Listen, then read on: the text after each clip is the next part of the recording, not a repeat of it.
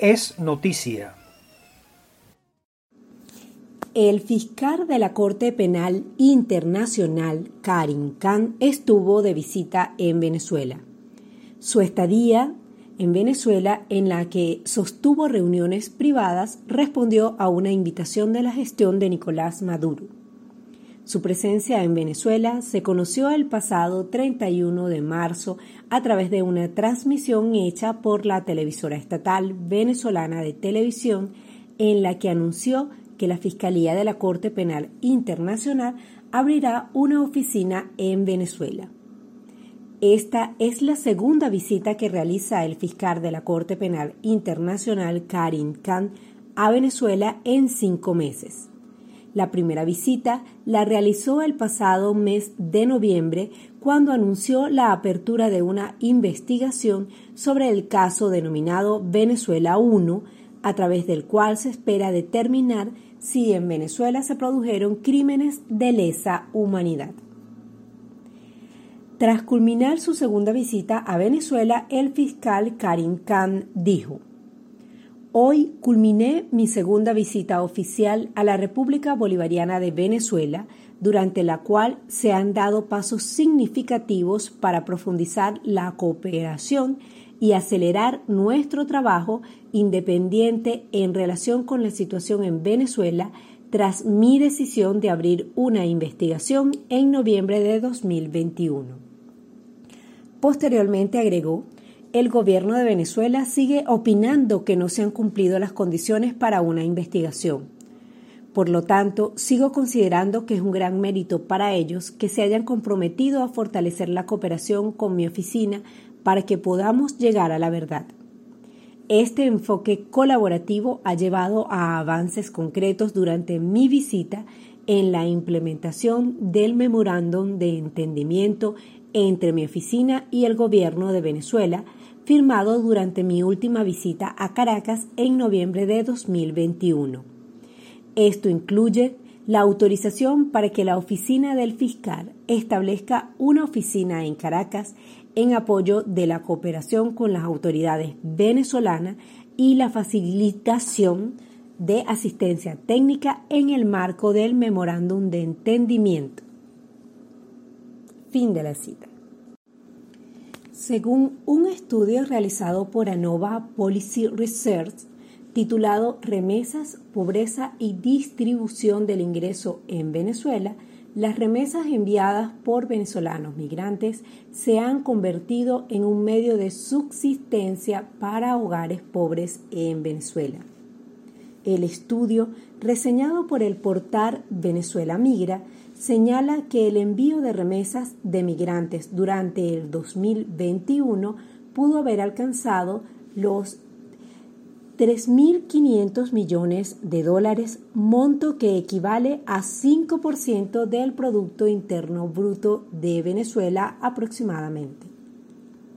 El estudio señala también que hay evidencia de que el flujo de remesas es distribucionalmente pro-pobre, es decir, la porción más pobre de la población se beneficia relativamente más de estas, contribuyendo a una mejora en la distribución del ingreso. Entre los hallazgos de este estudio, que puede ser consultado en el portal venezuelamigrante.com, resaltan el promedio de remesas recibidas esconde una gran heterogeneidad mientras el quintil más pobre recibió un ingreso promedio por remesas de 26 dólares por mes, el quintil más rico recibió una remesa promedio de 129 dólares por mes. Venezolanos solidarios. En nuestra sección de Venezolanos Solidarios queremos nuevamente hacer un llamado para colaborar con nuestro amigo, compañero y director de la radio, Elías Santana. Elías necesita someterse a una nueva operación para seguir con su recuperación de un cáncer que lo aqueja. Gracias al apoyo de sus amigos y de esta comunidad, Elías inició el año pasado su tratamiento. El camino incluyó la extracción de su tumor, radioterapia, quimioterapia, medicamentos y varias emergencias.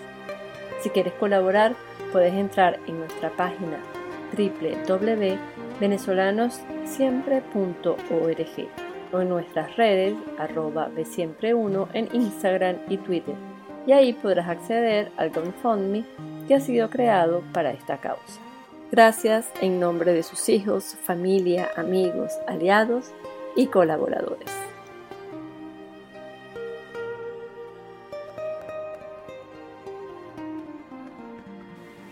Amigos, vamos a una pausa y volvemos con más de venezolanos siempre. Voces de Venezuela.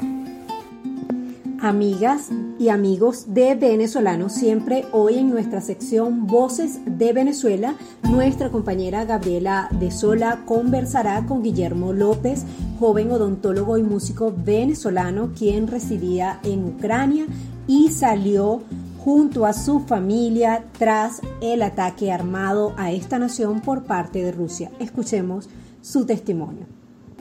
Hola Guillermo, ¿cómo estás? Muchos saludos y gracias por estar aquí con nosotros en este programa de Venezolanos Siempre. Queremos conocer más sobre ti, dónde naciste y a qué te dedicas. Hola, ¿cómo está? Mucho gusto. Mi nombre es Guillermo López, soy venezolano, nacido en Maracay, Estado de Aragua. Soy odontólogo de profesión, egresado de la Universidad José Antonio Páez en, San Diego, Carabobo. Y bueno, eh, soy músico también de profesión, que es lo que he venido haciendo estos últimos años desde que salí de Venezuela en el 2015. Estaba trabajando ya como odontólogo y nos salió una oportunidad, eh, un contrato como músico en China, lo cual tomamos ya que la situación en Venezuela cada día se ponía más difícil y bueno, creo que fue la decisión correcta ya que viví unos seis maravillosos años en, en China trabajando como músico y en esos seis años conocí a, conocí a mi esposa que, bueno, eh, hasta el sol de hoy ya con dos niños eh, seguimos juntos y, y, formando nuestra, nuestra familia y, y estando más unidos que nunca. ¿Y cuál fue el motivo que te llevó a migrar a Ucrania? De China, después de esos seis maravillosos años, salí con mi esposa y mi hijo eh, por, debido al COVID, eh, rumbo a Ucrania a Nipro, la ciudad de Nipro, donde ya teníamos dos años viviendo, donde tuvimos a nuestra, eh, nuestro segundo hijo, una niña. Y bueno, estábamos viviendo, estábamos armando nuestra, nuestra vida, nuestra casa, ya como el sitio que habíamos decidido, en, el que habíamos decidido estar. Y bueno, todo esto, todo esto pasó. Así que la decisión por la que nos fuimos a Ucrania fue básicamente porque era, es el país de, de, nacionalidad de mi esposa y bueno, de mis hijos también. Y yo ya soy residente permanente de ese país y bueno, estábamos armando nuestra, nuestra vida allá. Y cuéntanos, eh, Guillermo, ¿a qué te dedicabas en Ucrania, en Nipro? En Ucrania, en Ucrania estaba trabajando como músico, ya que es lo que he venido haciendo eh, desde que salí de Venezuela, como, como te dije. Y bueno, nada, mi esposa también tenía su trabajo en el hotel, los niños en, en los colegios. O sea, estábamos haciendo nuestra vida ya en, en ese país. Pues. Guillermo, y cuéntanos para ti, que sabemos que debe ser muy doloroso, ¿cómo fueron para ustedes estos primeros días de la invasión armada de Rusia a Ucrania? ¿Qué viste? ¿Qué viviste durante esos días? ¿Cómo lograbas comunicarte con tu familia y pedir apoyo o dar noticias sobre ti? Bueno, los primeros días y hasta el día que pisamos Polonia, eh, o mejor dicho, aquí España, bueno, fueron días de muchísima, muchísima tensión, miedo, mucho, muchos sentimientos juntos, eh, porque nadie lo esperaba. Estábamos, de hecho, la noche anterior, estábamos en un centro comercial normal, todo el mundo eh, haciendo su vida normal. Había tensión, pero nadie pensó que iba a escalar de esta manera. Eh, y sí, bueno, nos despertaron unas explosiones, eh, unas bombas que cayeron en, en, el aeropuerto de allí, de la, de la ciudad donde vivimos, en Nipro. Y bueno, todos esos días fueron supervivencia, comprar comida, recolectar agua en caso de que cortaran los servicios, porque eso es lo, lo que, bueno, han estado haciendo en, en Mariupol, que pobre gente tiene ya casi ya un mes sin, sin electricidad y bueno, las temperaturas son muy bajas. Eh, o sea, esa gente no tiene calefacción y entonces eso es lo que estábamos tratando de, resolver al principio. Eh, luego comenzaron las alarmas de los ataques aéreos y bueno, hay que refugiarse en el apartamento, en un refugio antibombas. Eh, y bueno, nuestros familiares allá, nuestro, mi suegro y mi suegra y, mi cuñado, bueno, mi cuñado tomó la decisión de, unirse a las fuerzas al segundo día porque dice, no me puedo quedar en la casa, eh, no me puedo quedar en la casa si eh, necesito ayudar de alguna manera. ¿Y cómo hiciste para poder salir junto a tu familia? ¿Cómo fue el proceso para poder llegar a Polonia? ¿Quién te acompañó en este viaje de salida? Bueno, si tomamos la decisión de salir eh, eh, al día 12, 13 del conflicto, o, creo que 14, no estoy seguro ya, porque todos los días eran iguales, todo era, ya no importaba si era lunes, martes, viernes, sábado, no importaba, estábamos en modo mm, supervivencia. Y, bueno, eh, tomamos la decisión ese mismo día, esa misma mañana, eh, esa misma tarde hicimos las maletas, lo que pudimos, bolsos, nada más, porque no podíamos llevar maletas con, rueditas ni nada de eso, no, era imposible entrar en un tren así. Y bueno, nada, dos pantalones, dos franelas, eh, ropa interior y ya, eso es, esa es nuestra casa en estos momentos. Eh, a la mañana siguiente temprano, cuando terminó la ley marcial, salimos de casa y llegamos a, a la estación de tren, ya había miles y miles y miles de personas Em, nos pusieron en, una línea especial, milagrosamente, porque, porque teníamos los niños en brazos y eso, pero entre esas miles y miles de personas también habían personas con, niños en brazos. Bueno, ahí eh, logramos entrar al tren, gracias a Dios, y eh, nada, todo el trayecto que fueron dos días. Eh, fue de muchísima, muchísima tensión porque sientes un alivio porque ya sabes que vas en vía, pero sigues escuchando las alarmas, ah, el tren baja la velocidad y apaga todas las luces para evitar algún ataque. Em, estás en un vagón con niños y mujeres y niños especiales, recién nacidos, la comida se te está acabando. tuvimos una parada como de 8 o 9 horas eh, en el medio de la nada prácticamente y bueno, se acercaron muchas personas a brindarnos ayuda, alimentos, eh, voluntarios. Eh, de verdad que es increíble ver como en, situaciones así se ve la humanidad de las personas y, que cuando alguien quiere ayudar, bueno, eso fue eh, llorar, tratar de poner una sonrisa a los niños en, la cara.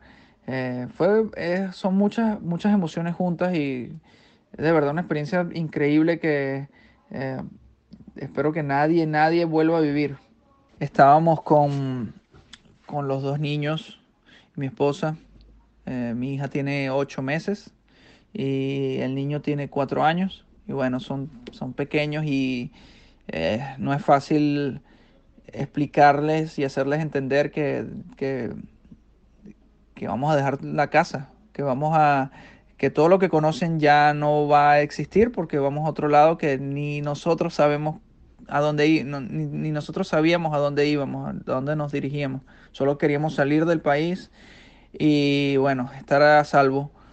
Afortunadamente llegamos a Polonia, nos recibieron allí, eh, estuvimos tres días descansando porque de verdad el, viaje fue muy, muy, muy traumático, tanto para nosotros como para los niños, porque, como te dije, son muchas emociones juntas, estamos, seguíamos preocupados viendo las noticias dejamos nuestro, a nuestro suegro, a, mi suegro, a mi suegra y a, y a mi cuñado allá. Eh, toda nuestra vida quedó allá, o bueno, mejor dicho, la vida estaba con nosotros, lo material quedó allá.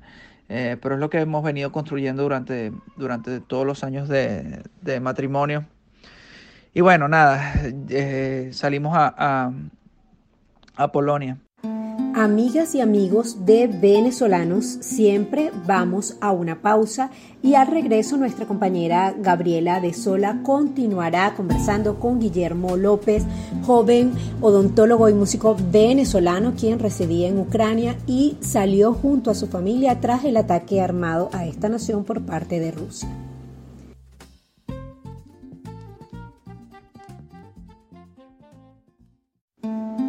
Ya estamos de regreso acá en Venezolanos siempre y a continuación seguiremos escuchando la conversación que sostuvo nuestra compañera Gabriela de Sola con Guillermo López, venezolano, médico, músico, quien residía en Ucrania y tuvo que salir, huir de este país tras la invasión armada por parte de Rusia.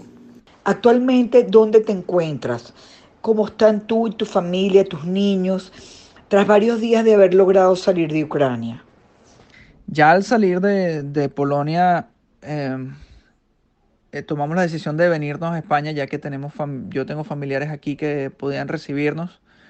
Eh, y ya con cabeza fresca y un poco más descansado, poder pensar cuál va a ser el, siguiente paso, que hasta los momentos estamos, seguimos eh, tomando esa decisión. Pero sí, lo cierto es que bueno, estamos aquí, gracias a Dios estamos a salvo. Seguimos muy, muy preocupados por la gente que, dejamos allá. Eh, que no son solo los familiares, son muchos amigos que hicimos a lo largo de los años. Eh, y bueno, eh, estamos en ese proceso de, toma de decisión y qué, será lo mejor no solo para, para nosotros, sino más importante para para los niños, que fue la razón por la que hicimos todo, por la que salimos de esa manera, fue para poder darles una oportunidad de, crecer y, bueno, alejado de, todo ese peligro que eh, era inminente. De hecho, el día después de que, de que salimos, comenzaron los bombardeos en, esa ciudad donde, donde vivimos, en Nipro. Bueno, te podrás imaginar. Y salimos en el último tren que ha salido de, de, Ucrania en dirección a Polonia, tomamos el último tren. Ya la gente sigue entrando, pero ya bien sea a pie o, en carros, o, pero en, tren ya no tomamos el último. O sea que corrimos con muchísima, muchísima suerte que otras personas no tuvieron. ¿Qué mensaje le envías a las personas que estamos atentas en todo el mundo a lo que está pasando en Ucrania y queremos de alguna forma apoyar a las personas que aún están allí y que han, o, las que han logrado salir. ¿Cómo podemos, cómo podemos ayudar? Bueno, el, mensaje que, que les puedo dar es que, bueno, lo que está sucediendo es real, lo que está sucediendo de verdad está pasando, de verdad están muriendo niños, están muriendo familias enteras. Eh, están destruyendo eh, lo que un país ha creado por, muchos años. Eh, eh, de verdad es un genocidio y, es totalmente injustificado. la decisión que tomamos fue porque por miedo y como nosotros son miles, digo millones de personas que están en la misma situación de que no saben a dónde van, no saben qué es lo que va a suceder con sus vidas, solamente quieren vivir, pues, y quieren salir de todo peligro. Eh, lo que está sucediendo es real y cómo podemos ayudar.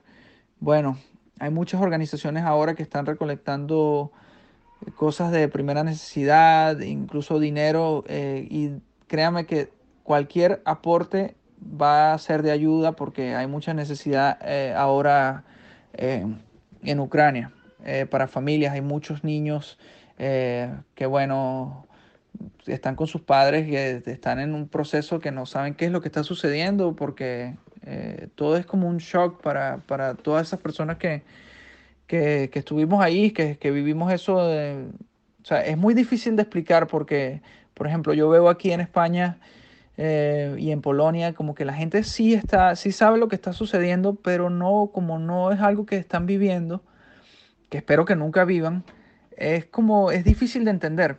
De hecho, vamos caminando y tú ves a la gente viviendo su vida normal y es como que, oye, sí, está viviendo su vida, pero en, no muy cerca, no muy lejos de aquí está gente muriendo, están niños muriendo, están casas siendo bombardeadas, edificios, es, un, es horrible. Y Guillermo, para terminar, eh, este, qué difícil ha sido todo esto para ti. Eh, ¿Me puedes contestar esta última pregunta? ¿Qué sabes de tus familiares, tus suegros, de tu cuñado y amigos que se alistaron? ¿Cómo estás en este momento? ¿Qué has sabido de ellos? Y bueno, sí, con nuestros familiares que quedaron allá, este, seguimos muy preocupados. Eh, mis suegros están bien, están en casa pero cerca de, cerca de Nipro explotaron una, una estación de tren y bueno, los, ah, las sirenas dicen que están muy cansados porque las sirenas eh, de ataques aéreos no dejan de sonar y los aviones cerca de la casa hay un aeropuerto y bueno, los aviones no dejan de, también de sonar eh, despegando y aterrizando. Eh, hace poco conversamos con, con con mi cuñado y bueno, nada, está también bien, gracias a Dios, pero sigue, sigue en la línea de combate y bueno, eh, es muy difícil también de aceptar eh, que, todo esto esté pasando, pero él sintió la necesidad de, estar ahí al frente y de, hacer su, su labor, poner su, su grano de arena por, para ver su país libre. Estimados amigos, acabamos de escuchar el testimonio de Guillermo López, joven venezolano, odontólogo, músico, quien estaba radicado en Ucrania y tuvo que salir, tuvo que huir junto a su familia del ataque armado que perpetró Rusia contra ese país. Desde venezolanos siempre nos unimos al clamor, al deseo por el pronto retorno de la paz en Ucrania. Vamos a una pausa y volvemos con más de venezolanos siempre.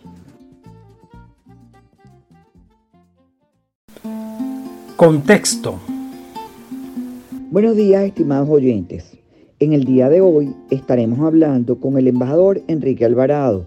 Es abogado, ha realizado estudios de posgrado, magíster en cooperación internacional y gestión de proyectos en la Universidad Complutense de Madrid especialista en desigualdad y desarrollo de la Universidad Complutense de, Madrid en la Facultad de Ciencias Económicas y Políticas.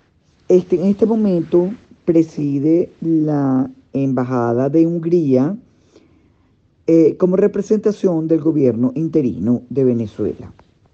Buenos días, embajador Alvarado.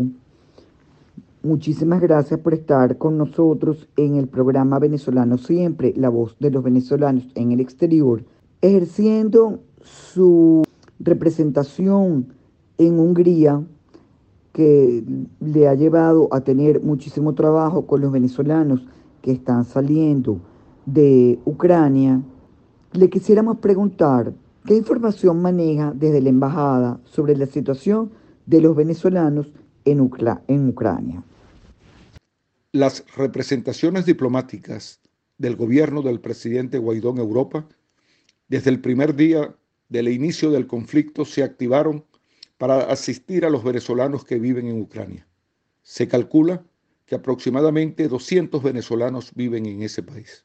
Embajador, ¿han diseñado alguna acción de contingencia para brindarles apoyo a los venezolanos que viven o vivían en Ucrania y que han resultado afectados por el ataque militar ruso contra Ucrania.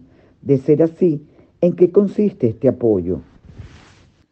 En la Embajada de Venezuela, en previsión a la llegada de venezolanos residentes en Ucrania a Hungría, abrió un centro de atención y ayuda humanitaria en Budapest, muy cerca de la estación de tren de Newgati, donde se podrán hospedar y ser atendidos por un grupo de voluntarios médicos y psicólogos amigos. Si alguna persona que nos esté escuchando desea brindar algún tipo de apoyo para ayudar a los venezolanos que se han tenido que desplazar desde Ucrania como consecuencia del ataque militar ruso a este país, ¿cómo podrían canalizarlo? La Embajada de Budapest montó un operativo conjuntamente con la Universidad de Semmelweis de recolección de ropa y ayuda humanitaria para los venezolanos que lleguen y también para ser enviado a Ucrania. La donación consistió en 600 kilos de ropas y pañales desechables que fueron entregados al Centro Internacional de Ayuda Humanitaria que estableció la Embajada y el Gobierno de Ucrania en Budapest.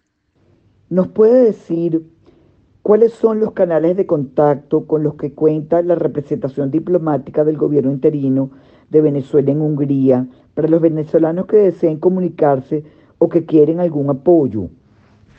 El Centro de Ayuda Humanitaria de Venezuela en Budapest ha activado un número telefónico que es atendido las 24 horas y el email de la embajada para recibir cualquier información de interés. El teléfono es más 36 707 75 1465 y el email es diplomacia arroba gmail.com. ¿Nos puede hablar aquí de cuántas personas pudiéramos estar hablando, cuántos adultos, cuántos niños, qué tipo de ayuda están dando, qué tipo de ayuda están solicitando, hacia dónde se dirigirán esos venezolanos, se van a quedar en, Hungría, se van a desplazar a otros países de Europa, qué planes tienen?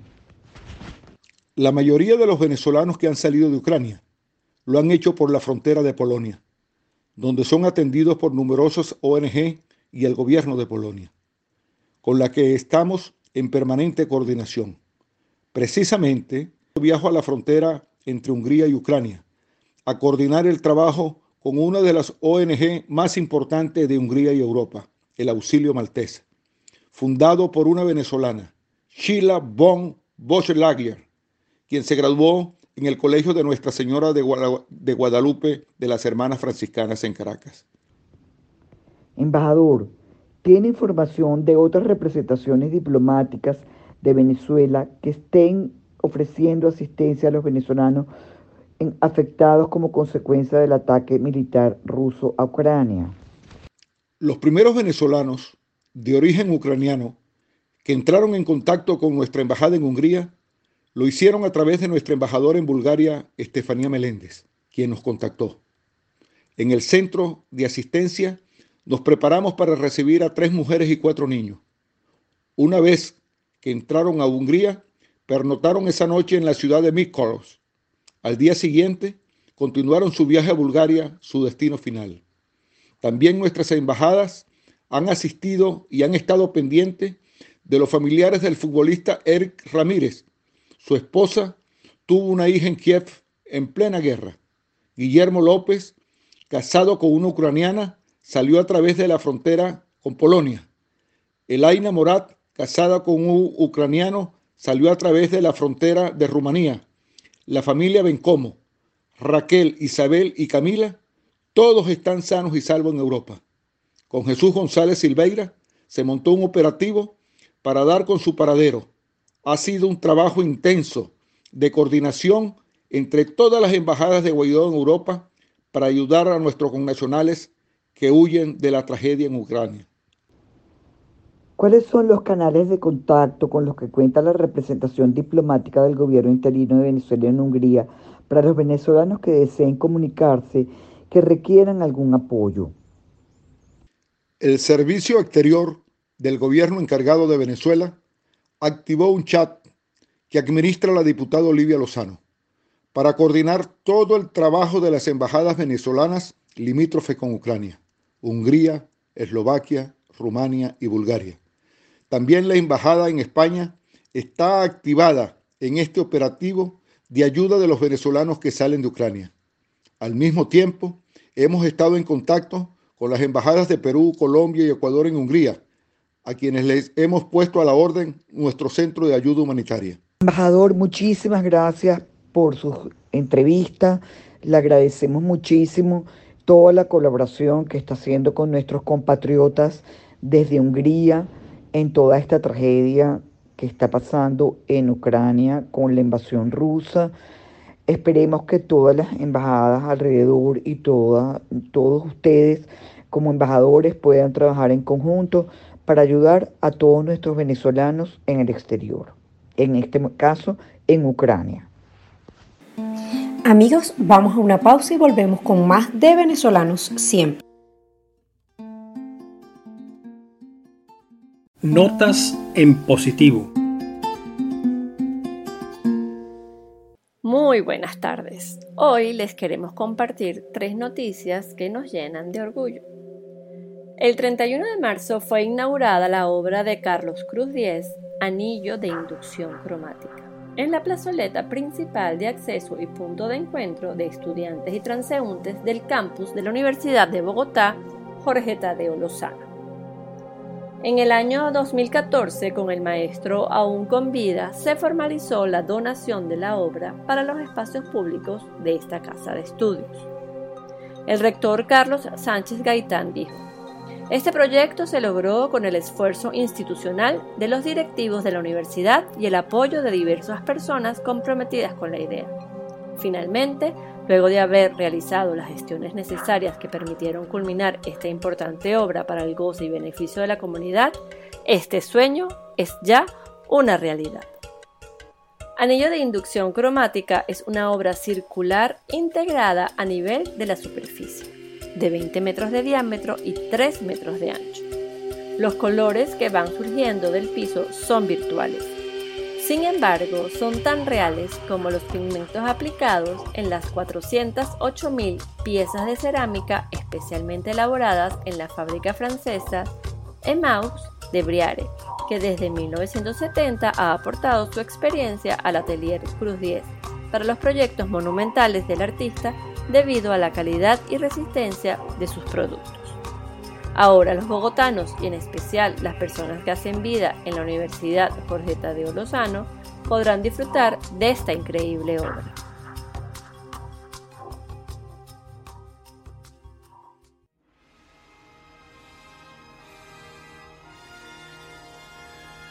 La noche del domingo, el director de orquesta venezolano Gustavo Dudamel ganó el premio Grammy a la mejor interpretación coral durante la edición número 64 de los premios otorgados por la Academia Nacional de Artes y Ciencias de la Grabación de los Estados Unidos.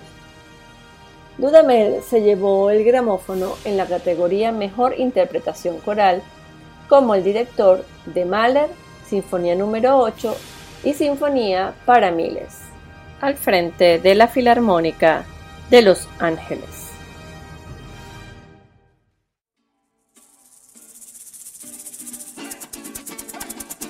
En días pasados, la presidenta de la Comunidad de Madrid, Isabel Díaz Ayuso, presentó la campaña El Sueño de Madrid, impulsado por la Oficina del Español del Gobierno Regional. Esta campaña busca visibilizar el talento de 10 migrantes hispanos residentes en la comunidad, que brillan en diferentes profesiones y oficios y son un referente social de trabajo, superación, perseverancia y éxito. Escuchemos parte de la locución de Isabel Díaz Ayuso. Queridos amigos, El Sueño de Madrid es un homenaje a los hispanos que han elegido nuestra comunidad como su nuevo hogar, pero también sirve para reivindicar una historia, una cultura y una sociedad que hemos creado juntos a lo largo de estos siglos. Queremos que Hispanoamérica esté más presente en España y España en Hispanoamérica. Somos lo mismo. Dentro de estos 10 inmigrantes hay tres venezolanos. Andoni Goicochea, médico responsable de poner en pie Goico Grill, hoy conocido como Goico, una franquicia de hamburguesas que actualmente se extiende en más de 40 ciudades entre España y Francia y Emiliana Oteiza y Patricia Pisolante, psicólogas fundadoras de Beyond Education, una consultora educativa que tiene como propósito acompañar a descubrir tu potencial, ayudar a desarrollar tus habilidades y orientar en la elección de la mejor oportunidad formativa tanto nacional como internacional, a través de una atención personalizada que abarca tanto la parte académica como la socioemocional. Leemos en su página web nuestra meta última es educar a nuestros estudiantes a contribuir con sus talentos a un mundo mejor. Sigamos escuchando a la presidenta de la Comunidad de Madrid. El sueño de Madrid es imaginar una vida y tener la ilusión por conseguirla. Este es el caso de Andoni, que llegó de Venezuela en 2011 para trabajar en La Paz. Es médico, pero como nos comentaba, su verdadero sueño después fue abrir un restaurante para ofrecer las mejores hamburguesas y se le dio también también pues que ahora tiene muchas más entre España y Francia a través de Goico Grill. Emiliana y Patricia son madrileñas de Venezuela. Las dos llegaron a Madrid huyendo de la situación en la que el chavismo ha asumido a este país. Y juntas fundaron esta maravillosa institución, un bonito proyecto con el que ofrecen ayuda a los jóvenes y a su desarrollo socioemocional. ¿Y cuál es el auténtico sueño de Madrid? Pues su motor, que es la libertad. El sueño de Madrid es ese, la libertad. Así que a todos, bienvenidos nuevamente a vuestra casa, que es Madrid, la casa de todos los ciudadanos del mundo que sueñan y que luchan por conquistar todo aquello que han ansiado siempre. Muchísimas gracias. Escuchemos a Andónico y Cochea el día de este reconocimiento en representación de sus compañeros homenajeados. Qué nervioso. Me he traído un papel para no liarla. Excelentísima Presidenta Isabel Díaz Ayuso, consejeros, embajadores y otras autoridades, amigos todos. Primero, gracias por el reconocimiento, sin duda, de parte de todos nosotros.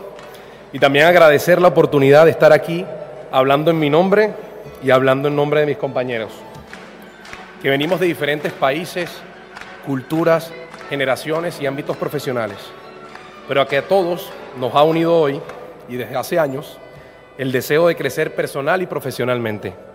¿Y qué mejor lugar para conseguir ese objetivo que Madrid? Todos sabemos que España es un país, un país espectacular, pero lo de Madrid ya es otro nivel. Qué ciudad tan bella. Recuerdo hace poco viviendo aquí en el centro, en la calle Fuentes, de tapas todas las tardes por los alrededores de la Plaza Mayor y el Mercado de San Miguel.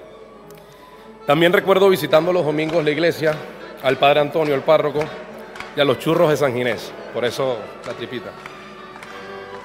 Es un centro lleno de turistas de todas partes del mundo que les encantaría vivir aquí en Madrid. Y también de madrileños enamorados de esta gran ciudad. Una Madrid cosmopolita, libre, segura, integradora, próspera y sin complejos. Y hablando de próspera y sin complejos, aquí llegué a Madrid en el 2011 como médico y comencé a hacer el MIR en La Paz de geriatría. Pero desde hace ocho años, Madrid me ha permitido cambiar la bata de médico por el delantal de hamburguesero.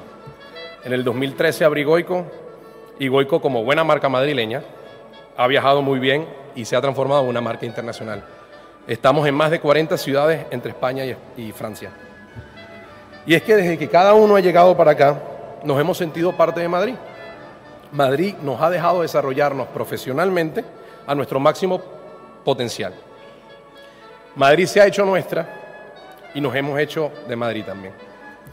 Ahora bien, es verdad que ser gasto, como dicen aquí, se nace, pero estoy convencido que el gato también se hace. Y así que mis compañeros y yo ya somos gatos en Madrid. En mi casa de Venezuela recuerdo el sueño de mi padre, que era, era vivir aquí.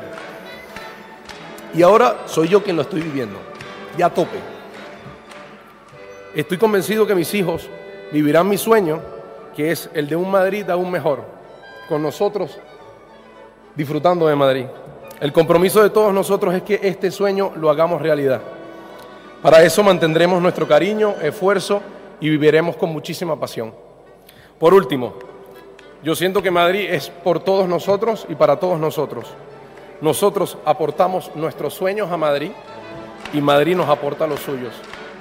Como dice mi amigo Jorge Drexler, un cantante muy conocido uruguayo y enamorado empedernido de Madrid.